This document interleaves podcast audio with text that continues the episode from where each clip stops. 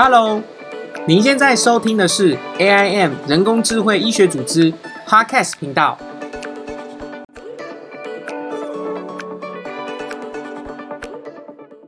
Hello，大家好，欢迎大家来收听我们 AIM 第三十四集的线上分享会哦。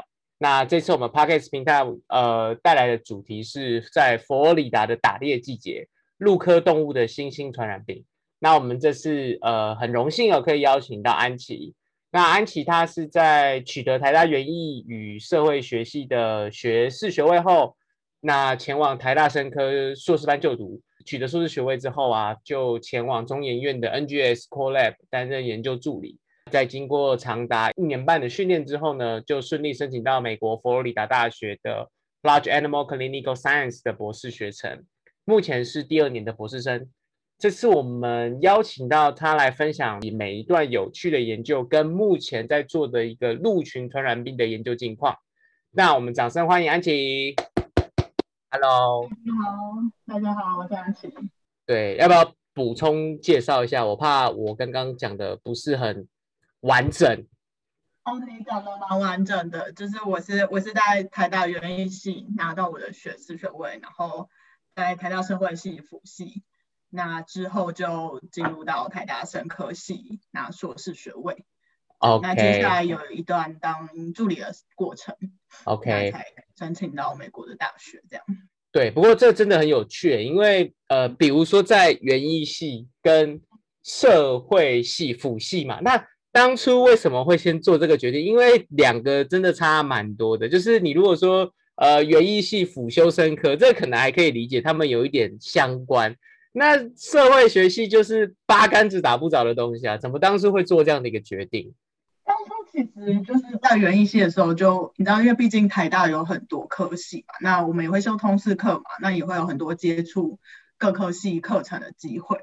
那同时就是在社团的时候，有认识一些学长姐是有辅社会系的经验，那我就好奇说，哎，为什么就是这个这个系可以让？这些学长姐愿意，可能甚至稍微严厉一点，然后去完成这个这个课程。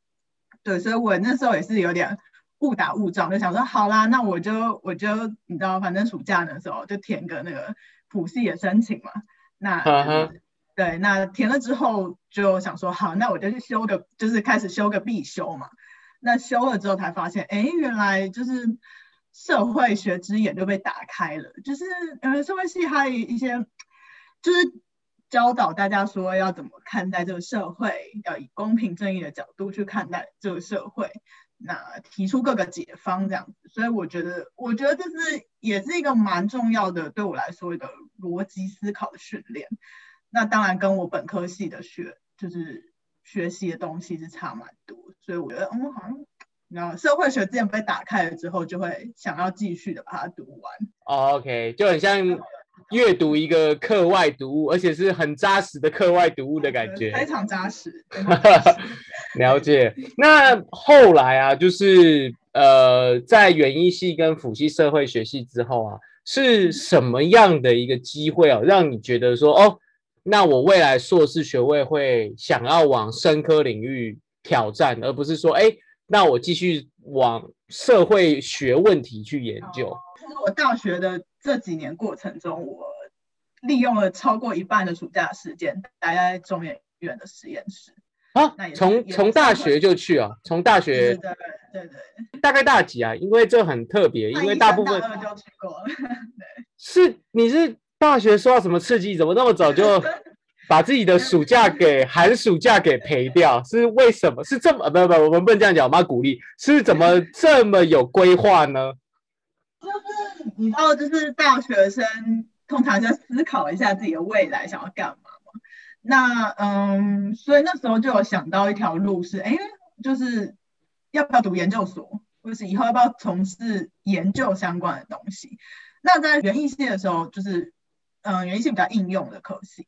嗯那那我们当然有一些实习的那个经验，但我想说，好，那我想要尝试一下比较纯学术的东西，所以我去找了一些比较深科领域的的实验室去参与，这样子。对，那嗯，经验还不错，所以我就觉得，哎，好，那我第一个暑假过了之后有一点小小的成果，好，那我接下来之后其他的暑假也可以继续尝试。哦，蛮喜欢这个过程的，因为你知道有时候其实过程蛮辛苦的吧，就是有做过实验的人就知道，有时候可能会你就一整天下来都待在实验室，然后你出来实验室的时候已经很晚了，但那时候就觉得哎，好像好像可以接受，就是我觉得我觉得就是蛮喜欢那种感觉的，单纯对对。哇，所以你大一升大二的时候，那个暑假就已经把自己的。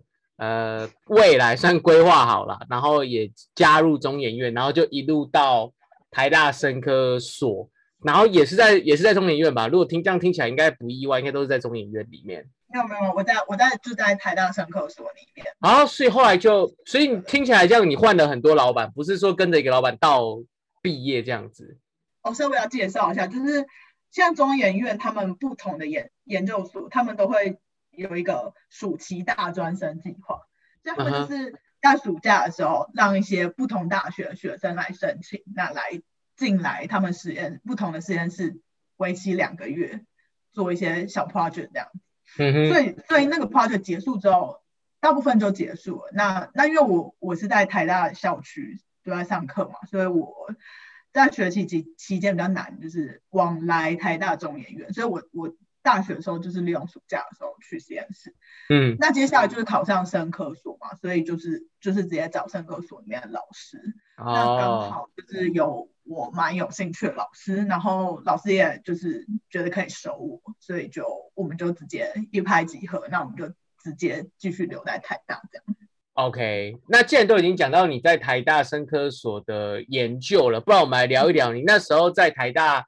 呃，生科所做的题目哦，跟后续去做 NGS Core Lab 有没有什么关联？还是要不要稍微跟我们分享一下你那时候的研究主题大概是什么？我在硕士的时候研究的是野生飞鼠的肠道菌相。对，那我们就是去看说，哦，这个肠道菌相呢会不会？因为我们我们研究不同来自不同地区，然后不同体型的飞鼠。那飞鼠是一种吃，主要是吃叶子的动物。那我们就很好奇说，哎，那你你怎么可以就是吃这么没有营养的东西，然后但是你还可以维持你的你知道各种新陈代谢？这好像这好像很有趣哎，对啊，好像是吃素的哎，对啊，它是吃素的没错吧？嗯，我们发现是因为它们有不同的肠道菌相，那当然很多肠道菌是可以帮你就是分解纤维素，然后让你可以利用这些营养，就是营养素这样。对，所以有发现一些比较生态上，然后去影响，就是互利共生，去影响到他们的宿主的生理这样子。哦，所以就是比如说你们去，我我以为啊，我假设就是台东飞鼠，然后还还还有哪里啊？台台花莲吗？啊，还有还我们还我们还有取得中国跟日本的飞鼠。啊，那个要怎么进来啊？就是嗯，好，那当然要写计划，然后跟跟就是。中国还有日本的大学教授合作，然后跟他们就是取得哦哦，所以他是给你样品，不是把你 一只就是不不是寄那个中国飞鼠来？没有 没有，我们我们是我们我的样品都来自于粪便。啊啊！哦，就是 就是他们至少我的我的策略是这样，对，就就他们寄那个飞鼠的便便给你，然后研究这样子。啊，对对对，原来是这样，所以。可是主打就是野生飞鼠的肠道菌的菌相，然后你就发现说，其实即使他们吃的不是很呃，不是像我们那种蛋白质啊，或是肉类，那他们吃叶子也可以维持高高能量的一个动一种物种。没错。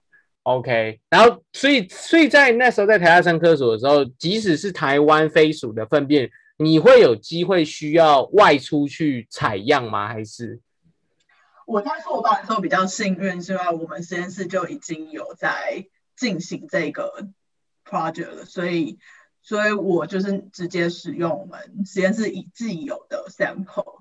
对，那我比较幸运，我就是直接做了就是实验室的工作跟后续分析的工作啊，它不是。不是，比如说，假设我是做血液分析，我要我要做研究的时候，我就抽血，然后这种感觉就是，你如果要分析，你就要跑去找人家收集粪便。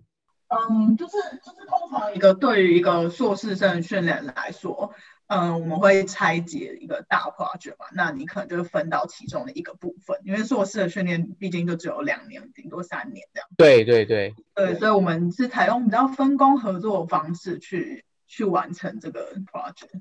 OK，不过不过这样听起来，其实你就是呃培养或者是直接分析，那他感觉跟你在中研院做的呃 w Lab 的训练好像是完全不一样，对不对？嗯，其实其实有一些关系啦，因为嗯，基因体学的东西，比如说我们我们的采用的技术是叫做 NGS，就是次世代定序。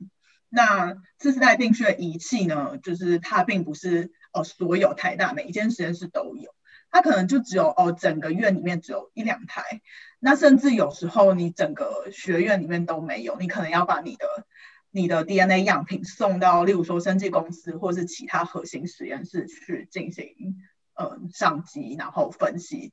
定序的做工作嘛，嗯哼，那所以其实我在硕班的时候，我并没有上机，我们就是把我们的我们的 DNA 样品，哦，我抽完 DNA 跑完 PCR 之后，那我就我们就把它送到审计公司合作审计公司去，那请他们上机，那他们上机结束之后下来的 raw data 再传回传回来给我们，然后让我去做后续的啊生物资讯的分析。对，那那时候我就觉得，哎，那我其实。我其实整个流程学了蛮多，但是我中间那一块我其实不太清楚，中间那个感觉有点黑盒子那样，我就把我就把 sample 送送给人家，然后人家就回传给我一些 data。对。那我就很好奇说，那中间到底发生了什么事？我当然知道哦，次世代定序的一些原理，但是我就是嗯，我这个人可能比较就是喜欢追根究底，所以我就我就想说，他如果以后有经验是可以把这个黑盒子解开。然后甚至可以做到还不错，那应该是蛮帮帮助是，的。哦，所以你从大学，嗯，从硕士班完成，就是你分析了 NGS 的 data 之后，你就觉得，哎，我应该要再去搞懂 NGS 到底要怎么做出来，所以你才毕业之后才加入中研院这样子。是是是。那你，哎，那那有跟你想的不一样吗？就是因为我觉得可能做 NGS，就是它毕竟就会比较像 w e b 的实验的嘛，那会不会很累啊？嗯，压力有点大，因为呃，NGS 毕竟目前来说还是一个蛮贵的实验，对，机器很贵，然后它的各种药品啊，它的 kit 都蛮贵的，所以嗯，当然你就会不容许自己出错嘛。那它也是一个蛮精细的实验跟机器，所以你必须要。嗯，大致上懂的一些 troubleshooting 之类的，那手一样蛮稳定的，所以嗯，这养成过程也不是很容易，对，哦，蛮需要耐心，对，但我觉得这个很对我来说是一个很好的训练嘛。嗯哼嗯哼，所以这样听起来就是你在硕士班的时候是分析 NGS 的 data，到硕班后的研究助理才是开始着手去做 NGS 这项技术。嗯，对，但是硕班也还是有，就是做前比较前端的抽 DNA，但是抽 DNA 就是相对于 NGS 上机来讲，并不是这么困难了。OK OK，然后你就到中研院去做 NGS 的实验。那在中研院的日子还快乐吗？还是你要不要稍微简单介绍一下你在中研院做 NGS，在 NGS Core Lab 里面主要的工作内容？因为刚才听起来就是除了做 NGS 实验啊，因为我一般以为中研院的研究助理大部分都是。啊发 paper 发 paper 发 paper，但是好像你好像是做帮忙做一些跟其他公司合作的，就是帮忙做出 NGS 的 data 的感觉，就比较不像是做研究的。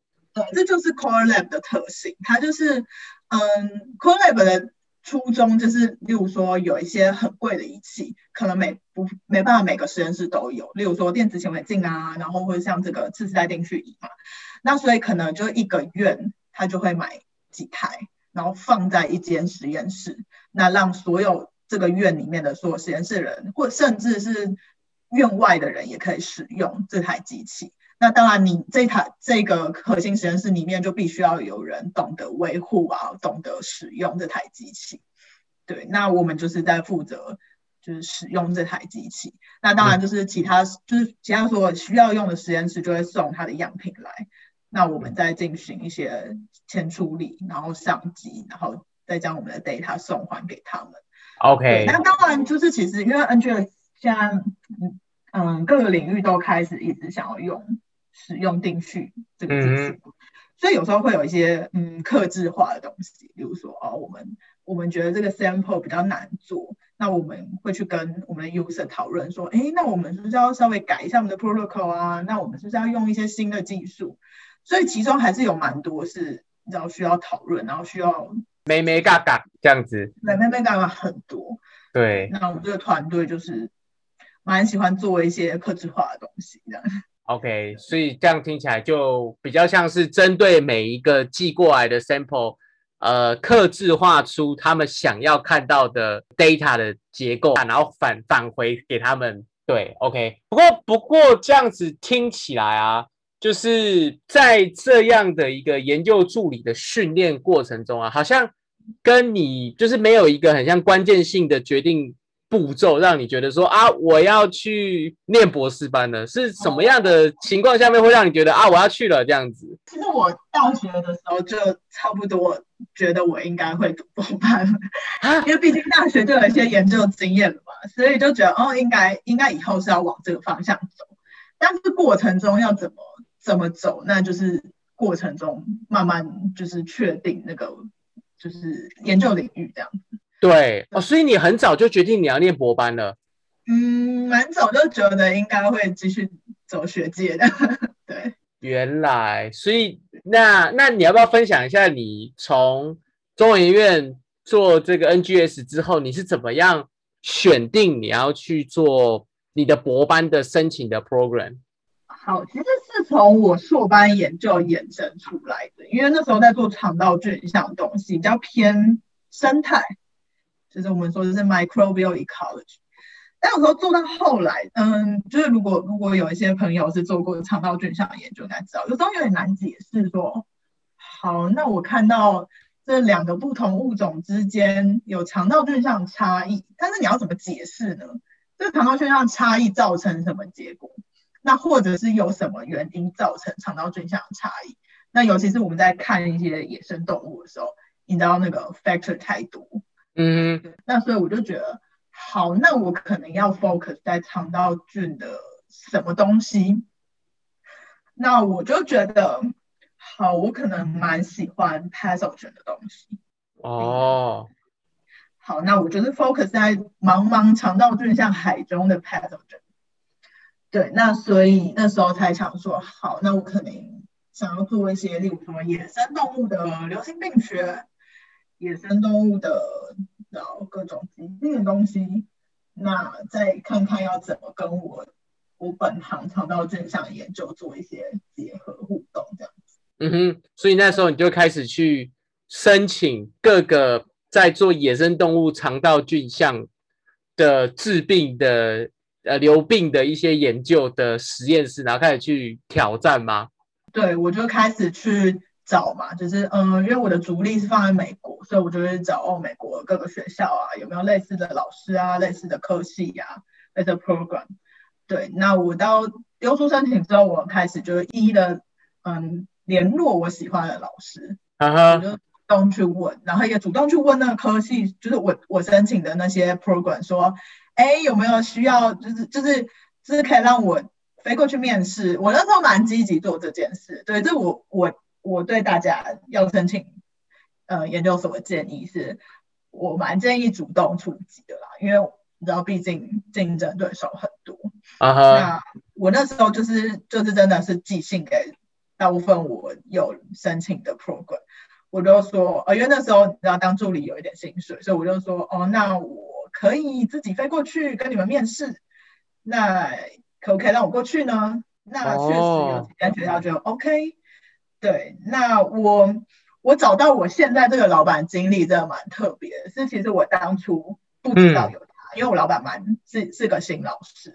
嗯，对，那那我那时候在看网络上的资料的时候，我只看到了我现在的大老板，不是我的指导老师。那那时候我很喜欢大老板研究，所以我就联络他说：“哎，我好喜欢你的研究，那我的研究是什么？我觉得我们可以怎么结合？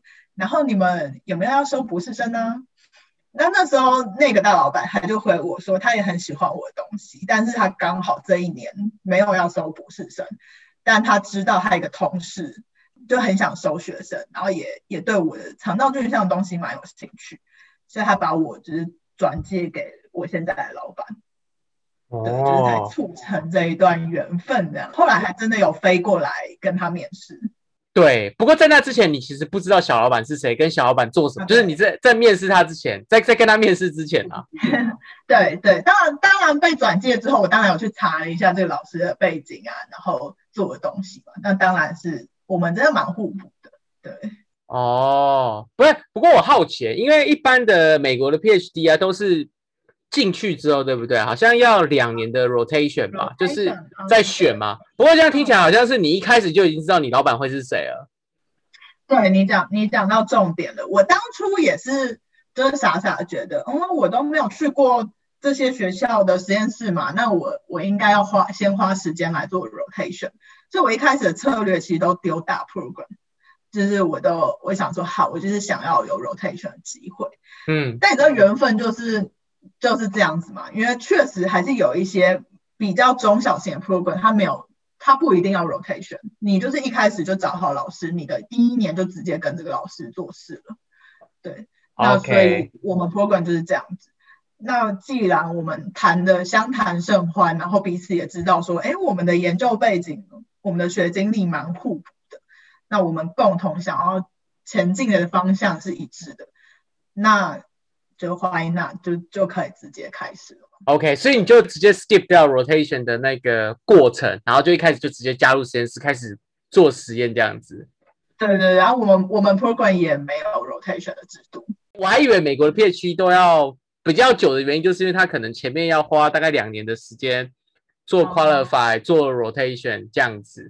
确实是大 program 会这样。那美国要修的课也蛮多，像我其实也花蛮多时间在修课。但一来是因为我又微微转领域来兽医学院了嘛，对，所以对，确实是比较花时间。我知道，相较于欧洲的话，嗯，对，欧洲因为我我们不用上课，就是一来就做研究，所以就会差，就会时间会差很多了。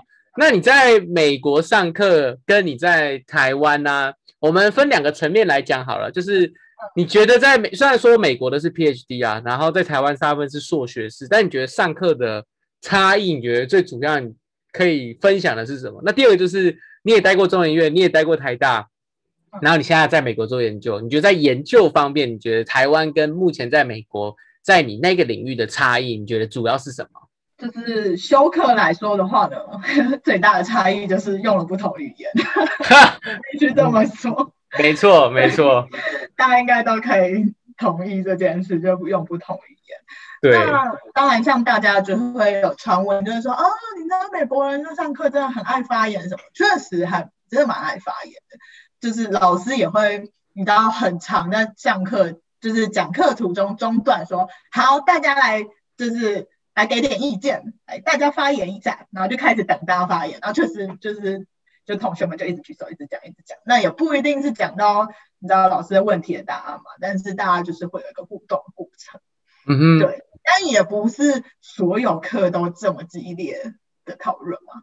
确实有时候有些课就是啊，可能就真的很难，大家还在思考，美国人也还在思考，外国人也还在思考，那所以就不会就是一直大家疯狂举手。所以嗯，确实讨论的风气很盛。对，但也不是说哦，所有课都是非常激动的这样。OK，我觉得最大重点还是语言不一样。对，语言不一样。嗯哼，哎，那你们那个 program 上，因为上课就不管 program 嘛，就是只要是那 department 的都会修课嘛。对对对，那你们那个那一个 department 的呃族群分布，因为比如说有一些像是 computer science 类的啊，华人、印度人可能就比较多。那你们那个 program 大概的分布族群？呃，我们这个 program，嗯，至少在我们兽医学院里面，外国人的比例相较于理工学院少蛮多的。外国人啊，外国人是指我们，我们对对，就美国人以外人 哦，比例上来说，确实是这样子。所以大部分还是以美国人为主。那这样子，中文真的好少。对，那这样对你来讲应该是一个 challenge 吧？因为你跨领域，所以感觉你会需要有很多的机会跟你的同才求救，不然你会很难生存下去。那你会有这种呃 barrier 吗？就是你很难跟他们产生联系，还是你觉得还好？那我我想我想留学生大家一开始应该都这样啦，就是你知道一定会觉得说，哦，有时候不太知道美国人的一些情绪表达方式啊，或者是美国人沟通方式，嗯，但是有时候就是。嗯，你知道，因为一起修了很难的课，会有共同革命情感嘛，所以一学期下来，会之后会变得比较好。呃，我不，而且我不是那种很强求的人，我不会，我不会再说哦，我一开始的学期的第一个礼拜，我就要跟所有同学都非常要好，我不是那种很强求的人，所以我觉得就是循序渐进吧。大家有一些共同的经历之后，自然就会有一些感情，那就慢慢。我觉得，我觉得不用很急躁的说，我一定要跟谁怎么样。不过我好奇，就是说，呃，你们那个新老板啊，就是你交到新老板，他有收其他博士生吗？就是在你这个同年龄的、同同界别的啦。没有，我是第一个博士生。啊，你是他第一个博士生？对对。哇，他前面有一些硕士生。那，不过硕士生不能算啊，博士生或博后才算嘛，才算比较硬的。对啊，就是但但这是我们彼此的选择嘛。我们啊，那那那这样好，我们就接到第二题，那就是研究的部分。你觉得在研究跟中研院有什么差别？嗯，对，就是你现在的话，我个人的经验，我觉得我觉得因差异最大就是美国这里的跨领域合作跟科系之间或者实验室之间的合作非常的强，就他们的他们非常擅长于这样子的。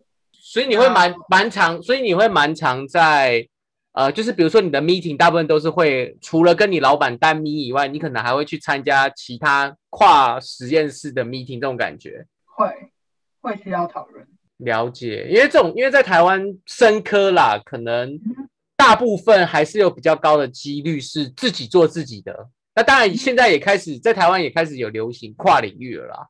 嗯哼，对，所以我才好奇说。规模确实差蛮多，以我的经验、个人经验来说，对。你说规模意思是指说，比如说在台湾可能是两个 PI 或三个 PI，然后在美国可能是五个 PI、六个 PI 一起。嗯，我的经验是这样子。对，那那那经费也差很多。确实，确实是。对，那不然既然都已经讲到你的研究了，不然你要不要跟我们分享一下你目前在美国主要做的研究的一些细节？好，那就是可以，其实可以延伸刚刚我说的跨领域的事情。就我现在在的呃研究单位是叫做陆科研究中心，就佛罗里达下属的一个研究中心。那它这个研究中心的组成是有很多 PI 组成，有来自兽医系的，有来自 Wildlife Ecology，然后有来自昆虫系的，传染病有些 vector 是昆虫嘛。好，那还有还有来自嗯地理系的。然后还有来自什么新兴传染病中心的老师，嗯，我们是一个就是就是很整合性的一个单位。那我们共同目标就是去研究佛罗里达的鹿的传染病，对，想要了解它、控制它。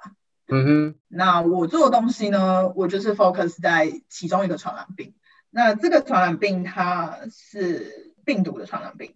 那它本来在美国其实是在 cattle 上面很常见的一个病毒，对，那已经已经已经了解它几十年了。那它在 cattle 上面的盛行率也蛮高的，嗯那甚至已经有疫苗了。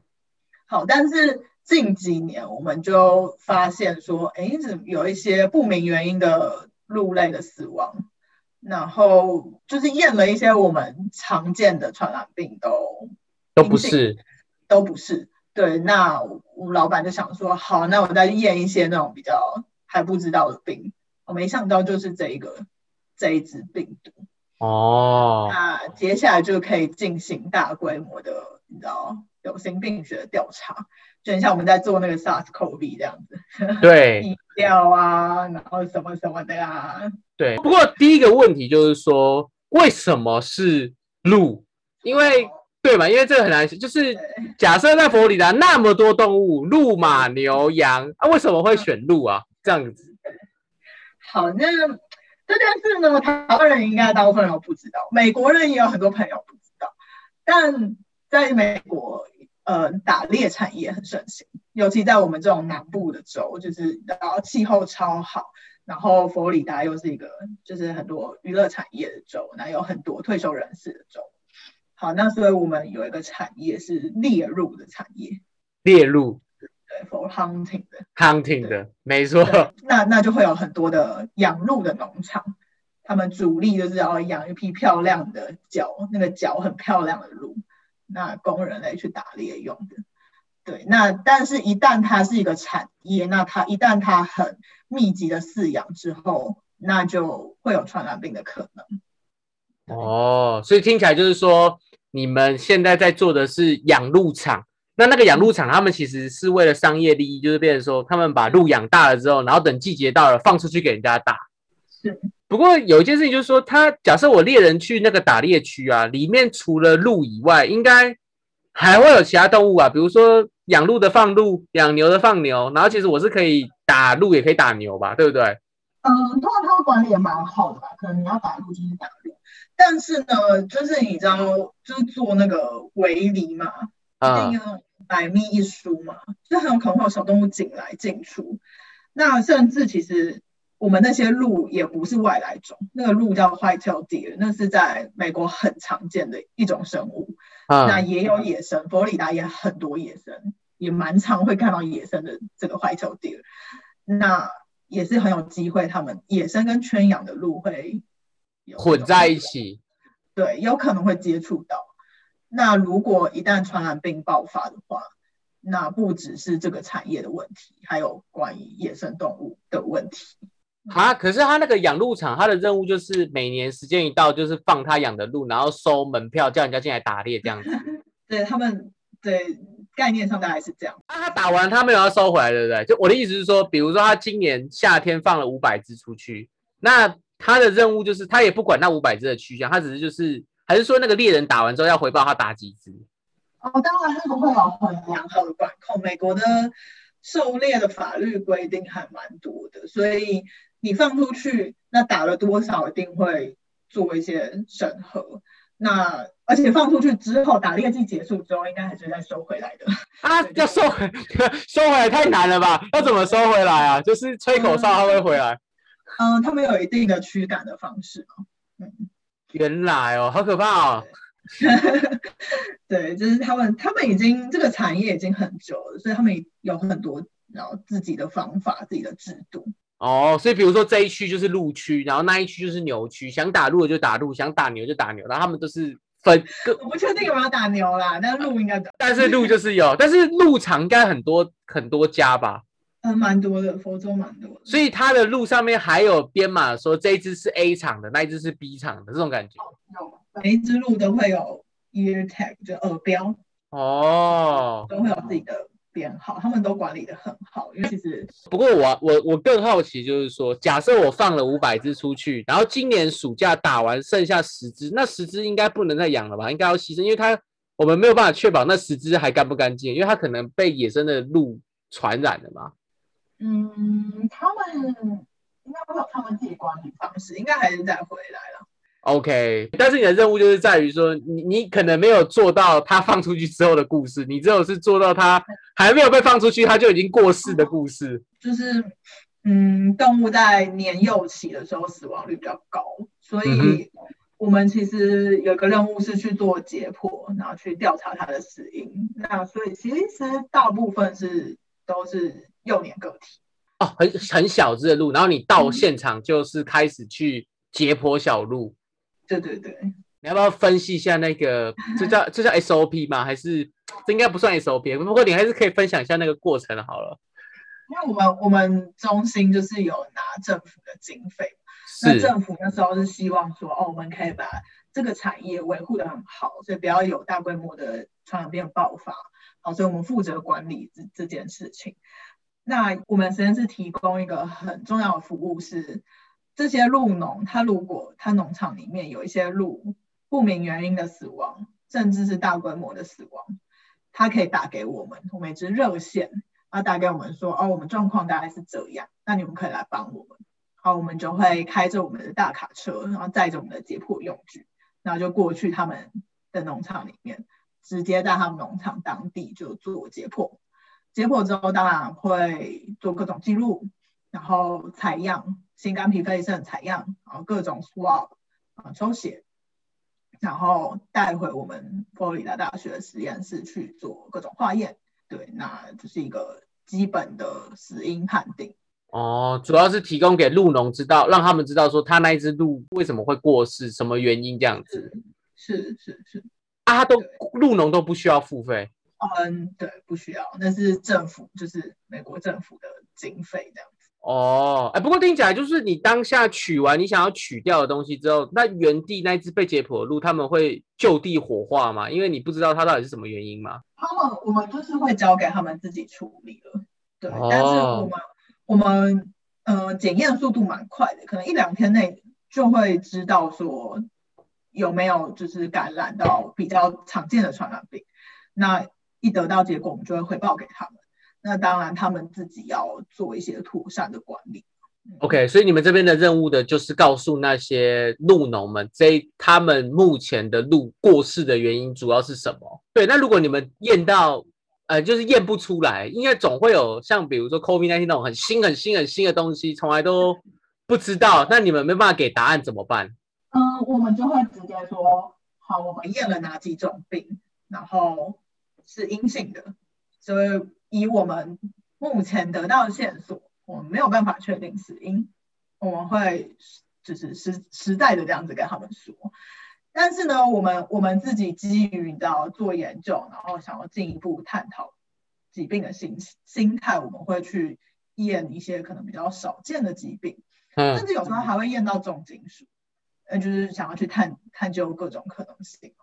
啊，你说鹿在体鹿的体内有重金属？嗯，就是可能我们怀疑的话，我们就会去验。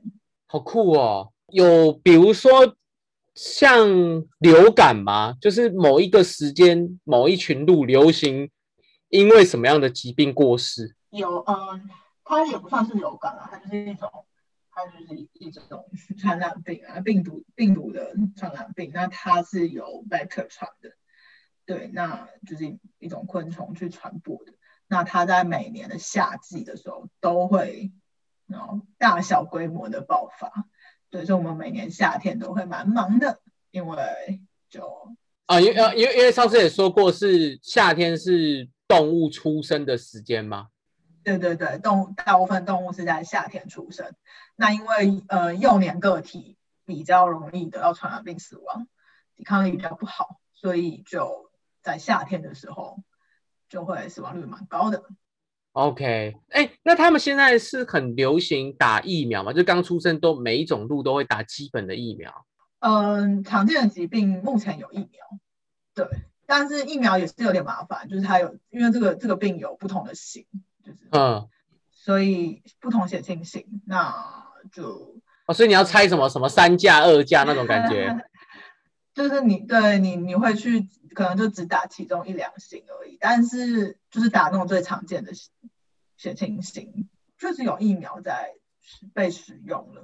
哈哈哈。那那这样听起来，你的这样的研究就是在于说，你最近发现了一群原本在你小牛身上的，但是却跑到鹿了。然后你的博士班研究除了提供服务以外，你的最主要的任务就是 for 你的博士班研究是希望找到。治病的机转吗？还是一个预防的方式？针对怎么样帮助这些鹿群这样子？应该是都都希望啦，就是就是我们一开始会去调查，希望去调查他们的盛行率到底在佛罗里达的北中南哪里的盛行率比较高？那再来去会去做类似疫调的东西吧，就是去对于那些农民做一些问卷调查。问他们怎么管理他们的的动物？那他们动物的来源是哪里？就是比如说，他是买来的，他从外州来的，还是自己就是 breeding 的的动物？那就是还有一些，哦，他有没有给一些药？比如说，他们这里有没有一直持续的的给不同的药？哦，所以你的研究其实主要是去找到为什么？会有一个新的疾病在鹿群上面，然后你的原因就是你的主要是希望找到为什么？对，那就是不管是用问卷调查，或者是后续的话，我们也会进行嗯定定序嘛。去看哦，我们在不同的个体身上采集到的病毒的 DNA 序列有没有什么差异？那甚至跟 database 里面去比对，说，哎，该不会不会在跟它的序列在跟牛身上的相似度蛮高的？你可以去推测说，好，那可能来源是哪？有不同的方法去做这件事情。对，哦，对。那他们，我以为我一直以为他们是，比如说今年的会生明年的那种感觉，所以他们其实还有可能是外买外面的鹿来哦。有可能，因为嗯，就是这种养殖动物，他们就会有叫做那叫什么供应链吗？嗯，对，供应类似供应链，就是他们会育种嘛，因为因为呃，他们希望培育出来的鹿是那个鹿角，公鹿的鹿角很漂亮的。那个价钱还好，那当然也要健康，那也要能适应环境。嗯，价钱的意思是指说，那个收收人家来打猎的门票可以收高一点。哎，对，哎，不过，哎，不过这题外话，那个猎人打完之后，他是可以拿去卖，还是怎样，还是不行？嗯，美国队的规定，对于打猎的规定是，你不能做娱乐性、单纯娱乐性的打猎。就你不能打完，然后就直接把它丢在路边这样子，你必须要妥善的利用它。嗯，就是所以，嗯，通常我看过了，农民就会在在打猎，他们打猎完之后会帮你服务嘛，他就会帮你把哦把鹿角取下来，帮你把头取下来，可能做标本，然后帮你把身上一些比较可以食用的肉取下来，然后让你带回去。代客料理这样子，就是，嗯，对，帮你处理掉这个这只动物这样子，对，所以，嗯，他们是有规定必须要使用它的，对，你啊啊，它不能卖，对不对？它它不能打完之后拿去卖，不不一定，不太确定，它可以在做商业的利用啦。当然，就就因为我看到的过程是就直接给这些猎人了，那。他们后续可能他们可以自己决定吧。那我超好奇的，那一个猎人他打一只鹿，应该就可以吃吃快一个月了吧？啊，如果要假设我我这一个暑假要吃两只鹿，我应该会 受不了吧？所以我很好奇，他们怎么会有这种动机去打那个猎？那如果又不能打娱乐性的，他他其实这个过程包含娱乐，也包含利用这只动物嘛。嗯，我说的单纯娱乐性，就是你不能就是只是为了打而打。你你之后还要使用这只动物，你不能打完然后就直接把这只动物乱丢，然后或者是整个丢掉、抛弃掉。嗯哼，哎，你你自己提的话，你自己有参与过打猎吗？还是其实大部分都是解剖而已？我都是做解剖，我没有参与，但我看过这个过程，就是哦，猎人就就你知道被高尔夫球车载到载到里面去，然后打完之后，然后把动物运出来，然后怎么处理？这只动物有点像解剖这样。哎哎，那那个猎人是骑马打还是怎样？还是自己开车打？我看到的是他被高尔夫球车带进去这样。而且，我还以为是很像那个印第安猎人那种感觉，他就骑着马，然后去追的那个鹿，所以他其实是很像被载着高尔夫球车到定点之后打完，然后发现这里都没路之后，他就继续再开再再坐高尔夫球车去下个地方这样子。好吧，这这可能也是。呃，另类的美国娱乐啦，对啊，就是这是台湾人完全想不到的事情嘛，因为台湾人就就没有这这个产业嘛。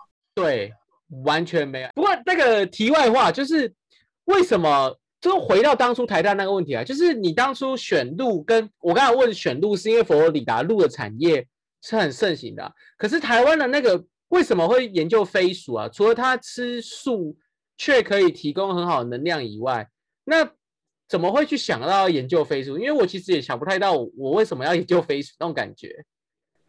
嗯，就是生态学想要到，呃，想要了解，就是在台湾里面的所有物种。那其实呢，飞鼠在台湾的族群也蛮庞大的。哦，原来是这样哦。像我，我硕班老板他以前是做一些啮齿类动物的研究，所以就延续下来。哦，了解，因为因为你说，假设像在美国这个鹿业、鹿产业是它本来就是蓬勃发展，所以你预防、你增加那个鹿的活存率，这个很有商业价值啊。不过刚才我就突然灵机一动想到，那飞鼠好像台湾也没有人在打飞鼠啊，因为现在不是不能打吗？那种感觉。就是就是你怎么看待你的研究嘛？因为首先如果单纯是从生态学角度来看的话，我们就不会去。比较不会去思考到说，哦，这个是有经济价值在哪。OK OK，就是单纯的想要理解这这个这个生物，我单纯的想要保护这个生物这样子。了解了解。对了，OK，没有，我只好奇它有没有什么，其实是有什么飞鼠，其实是有什么产业，但是我我我我却不知道的这样子而已。冷知识就是飞鼠的粪便其实是一种中药，它叫做五灵芝。所以所以台湾也有人养飞鼠，然后养它的便便拿去当中药材。中国比较多，台湾我也不太确定有没有真的有没有人在吃这个东西。对，哦，所以它的肠道菌不一样，它的便便功效也会不一样，那种感觉。哎，有可能，那那这好问题。对，这可能是下一个你吃的中药材有效吗？问号，来自于不同便便的，没有了，我开玩笑的。对，这可能可以往这方向前进。不过回来到你的鹿的研究，那你觉得你这个研究它未来的下一个里程碑，就是你现在目前主要是在探讨说，呃，它的致病机转，它的致病流行，呃，它的流行病学，这种鹿群的流行病学。那你有没有期许说这样的一个研究，它下一个里程碑是什么？像是做疫苗啊，或是呃提供一个什么样的 SOP 的改善？对，这这件事情确实蛮重要的，就是但其实我现在还在调查它的盛行率。好，如果它的盛行率蛮高的话呢，因为它在嗯 cattle 身上已经有疫苗了，所以我们当然会想知道说，哎，那是不是鹿也可以研发出这样这个疾病的疫苗？哦，如果盛行率高有必要的话，那当然会希望有朝这个方向发展。那当然，我们也在可能我们会在调查过程中会理解到说，有一些因子是造成它的盛行率比较高的原因。那我们也会提供给农民一些管理上的建议，或是医疗上的建议。哦，那听起来比较像顾问类别，就是他应该要防范什么事情，他的鹿群才不会感染到这个来自于牛群的病毒。对，OK，所以这听起来像是下一个里程碑。哎，不过我再问一个完全不相干的问题啊、他们鹿会不会从呃有传染病是从他们喂的饲料来的啊？好问题耶，你这个问题真的蛮好的。对，对，因为早些年好像牛有什么核根病还是什么，导致于牛会有狂牛症还是什么，我有点不太确定啊。但是鹿会不会你们有意料到，或是你们有讨论到他们的饲料的的探讨？我觉得对于这个疾病来讲，几率比较小一点的原因，所以这个是病毒。嗯，这个这个这个那个 pathogen 是病毒。对，那病毒通常正常来说要在活的生物里面才能存活，嗯，维持下来。所以在饲料里面，我直觉觉得几率不大。但你刚刚提到那个很有趣，那个就是狂狂牛病嘛。对，那个它的它的嗯致病因子不是病毒，它是一种叫 prion 的东西。对，嗯，那它是可以在就是在一个非生物体的各种物体里面待下来、保存下来的一个神奇的物质，它也不是生物，对，所以不太一样。所以目前你们没有看过因为呃在饲料上面的原因造成的鹿群的问题，目前没有。大部分都是研究各种来自于其他物种的病毒传染这样子。对，哎、那最后一个小问题就是说，这这一部分啊，就是你有看过他们的鹿会吃莱克多巴胺吗？还是他们没有在喂这个的？对嘛？因为这 我好奇啊，想说会长得比较快啊。对啊，听说应该是没有，你下次如果有去解剖的时候，你可以问问看有没有听过莱克多巴胺好了。好，我来问问看。对，哎，他们一只鹿平均养一年就可以打了，没错吧？就是他们如果明年要打的，今年就会开始养。嗯嗯，他们可能还是取决于那个你知道公路的鹿角哦，他们打猎只打公路，因为他们要那个角，母鹿就是留下来生小鹿育种用的。所以，所以你大部分解剖的大部分都是小公鹿这样子公母都有嘛，因为出生啊，出生的时候这样子。好啊，那我们来聊到第三 part，就是有关于你自己的职业发展规划，因为你做的是鹿群的研究啦，所以我比较好奇，就是说像这样的一个研究领域啊，呃，感觉在未来如果要回台湾发展的话，其实你可能会面临一个需要换物种的问题。那或者是说，其实你打从心底啊，我就没有要回台湾，我想要留在美国继续研究，所以想听听看你是怎么样规划自己的人生。我没有设限啊，目前没有设限说啊，我一定要待在哪个国家，或者是我一定要去什么哪个学校之类的没有。但是你刚刚提到那个物种的转换是一件其实蛮好的问题，对。就是我当初，我当初在申请博士班的时候，因为我不是一个，我知道很多呃学生态的人都会有，有些人嘛会有对物种一些偏好，嗯，我个人没有，这件事也不好不坏，就就刚好我没有，我只是我只是想就是哺乳动物都可以。那再来的话，我一开始有点想要做 zoonosis，就是人畜共同共同传染病，那虽然目前还没有做。那呃，如果真的要做这件事这个东西的话，当然，理论上哺乳动物会比较有可能，嗯，所以我的我的 focus 就觉得哺乳动物都行。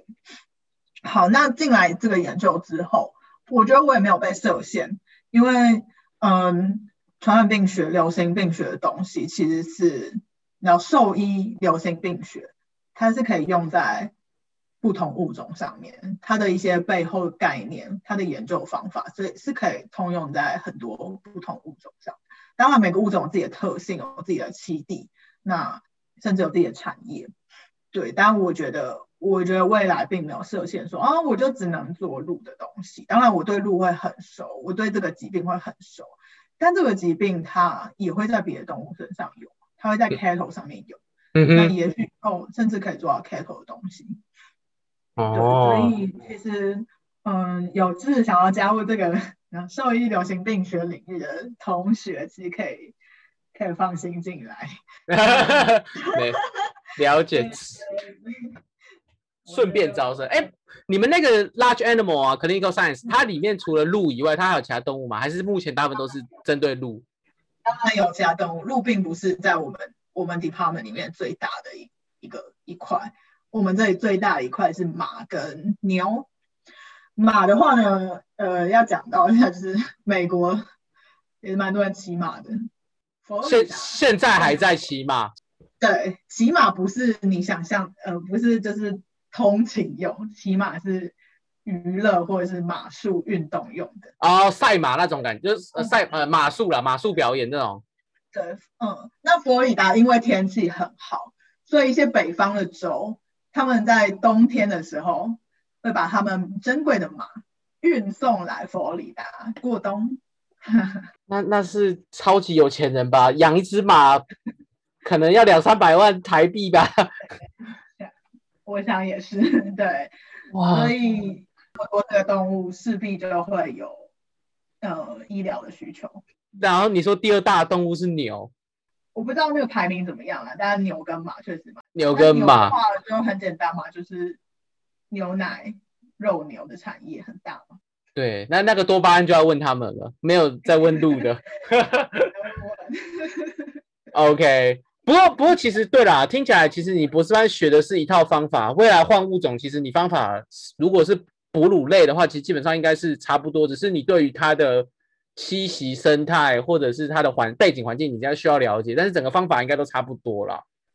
嗯，对，背后的一些概念差不多。对啊，和技术也差不多。当然，嗯，不同小细节还是一定会有差的。你采样的过程，你解剖那些还是会啊，那些也是的确。那不过刚刚都已经有让你带一下招生广告了，不然你要不要稍微分享一下？呃，有关于目前呃，如果你想要给未来的学弟妹啊，或者后辈啊，他们在去申请，在去不管是申请呃佛罗里达大学，或者是。呃，有关于大型动物的临床研究的时候，你觉得什么东西是最需要注意的，或是痛苦指数，在你如果预先准备好的话，痛苦指数会比较小，这样子。这件事有点麻烦，是因为我个人没有兽医执照，我以前也不是读兽医的，我是转过来。那当然，我就是把这里当做一个比较生科系在读，比较工位系在读这样子。嗯，那嗯，所以来这里之后修课蛮重的，你确实还要补足一些，比如说生理学、病理学的东西。对，那基本上这个领域很跨领域，例如说像我的经验，我同时要出差，我同时要会开大卡车，我同时也要蛮会做解剖，蛮会做实验，不怕血。那未来当然还是要继续做一些嗯基本的 coding，基本分，至少我要会分析我的物种的对啊 DNA 啊 DNA data 这样子。对，所以嗯要吃下蛮多东西的，那就是赶快收集好自己的武器，这样。对对，不过听听起来就是你要会出野外，然后要会做肝的基因体分析，然后会有需要做到湿的，比如说解剖完的采样后的分身培养吗？嗯，有可能会做到一些基本的，例如说你要养菌啊、养细菌、养病毒的东西。那因为因为你为了要抽他们的 DNA，你可能要再 culture 一次，再养一次。嗯确实会碰需要面对这件事情。对，那抽 DNA 那当然是基本中的基本的。哦，对，好，对对，好险，那个是你源自于大学的稳扎稳打的训练。对，老师们。那你有觉得申请佛罗里达有需要什么妹妹嘎嘎特别注意一下的吗？联络啊，还是怎样？因为我们很多学员他们会投很多的。到联系各个老师，但其实很少收到回报。那当初你自己的经验是什么？我的经验是我丢每就是寄信给每个老师，我绝对不会用罐头信，我绝对会你要至少了解一下他们的背景。然后其实其实嗯，至少美国的老师他们蛮积极在做广告自己这件事情，他们会为他们很多人都会为他们实验室开一个网站。上面写了很清楚，说我的研究方向，我最近有什么发掘，我以前有什么学生，那甚至他还会写一封信给我未来的学生，他会跟大家说，我希望招怎样的学生，我的教学风格是什么，我未来一两年可能会做什么 project，有兴趣的话欢迎来联络，这些都是很重要、很珍贵的资讯，可以去看。好，那看完之后，你大概有一个概念了，你就要寄信给老师的话，你你就会写说。哦，老师，我看了你的，可能是什么什么 paper，或是我知道你在做什么什么 project。那我以前的经验是什么什么什么，我之后想做什么什么。那我觉得我们可以怎么样结合？我们我们可以怎么样互补？这件事讲出来之后，你收到回应的几率应该会高蛮多的。哦，所以你自己的个人经验，其实你大部分都会有得到善意的回应。嗯。对，当然有些老师会说啊，我没收学，就是我没有要收学生，或是我没钱，但但就谢谢你，但就是这就是缘分嘛。对，这就是缘分。我的经验就是，哎，我最后就是是因为我去主动出击，然后才得到这个机会的。OK，好啊，那最后呃，我们问最后一个小问题啊，就是你有没有什么想要总结一下给未来的后辈们一些？呃，经验分享，比如说去佛罗里达一定要做什么啊，或者是呃，当初你去申请美国的时候的一些呃经验分享。我自己的经验是因为我我已经预知我就是要稍微再转一下领域了，嗯哼，我可能要学很多新的东西。那就我当初的理解，我知道美国蛮要求修课，就是他会希望这个学生，因为因为美国很多人是大学毕业就来读博班，那他会。就是循序渐进的让这个学生有一个培育的过程，对，那我觉得我稍微转领域，所以我需要这个过程，所以我就目标锁定在美国。那刚好，其实我这个东西，我想做的东西，其实我知道它很很吃跨领域的合作，我需要一个就是有很多不同领域的人来 support 我的地方，那所以这也是来美国的原因。那每个人都有自己的理由嘛，因为欧洲有它的好处，它不用休课，它也不用 rotation。嗯目标明确的话，你就直接跳进来就开始做东西了。嗯对，所以呃，要要先了解一下自己到底想要什么，然后再去选说哦你适合的地方。对，那嗯，其实其实，在台湾读博班也是一个选择。那就但你要想好说为什么？对，那至少我是有想好说为什么我是要申请美国的。OK，不过不过现在听起来，目前即使要做到当初没有预想到的结果，也还算 OK 啦，没有特别后悔这样子。可以，我可以。哦，我我本来就知道应该会要解剖。哦，本来就知道，那时候有谈到。对，本来就知道。面试的时候，我老板就直接在我面前，然后把他手机拿出来，然后开始划里面的照片。那我就看到一堆血淋淋的那个哦，片啊，皮掀开的照片啊，然后各个器官切开的照片。然后他他他问你 OK 吗？你说 OK，然后那就就 OK 了。很开心，他很开心要跟我分享。他没有说 O 不 OK，他说你看我们就是做这个的，然后呢哎不错。原来 OK，那那那我明白了。好啊，好了，那我们因为时间的关系，我再次代表 A N 哦，谢谢安琪丹带来这么精彩的分享。那也预祝你呃可以找到非常厉害的研究跟成功的预防露汁的感染病啊。然后再次感谢你今天无私的奉献跟分享。对，那有任何问题的话，其实都可以联络我们粉砖，就是有关于申请啊，或是大型动物的一些研究。呃，都可以有任何相关问题都可以联络我们粉砖，然后我们都会帮你转借给安琪，然后看有没有机会联系他这样子。OK，那我们今天的访问就到这边结束喽，谢谢大家，也谢谢安琪，谢谢，拜拜，拜拜。Hello，如果你喜欢我们 AIM 人工智慧医学组织的节目的话，那欢迎订阅我们的频道哦，期待在下一次的活动看到你们，拜拜。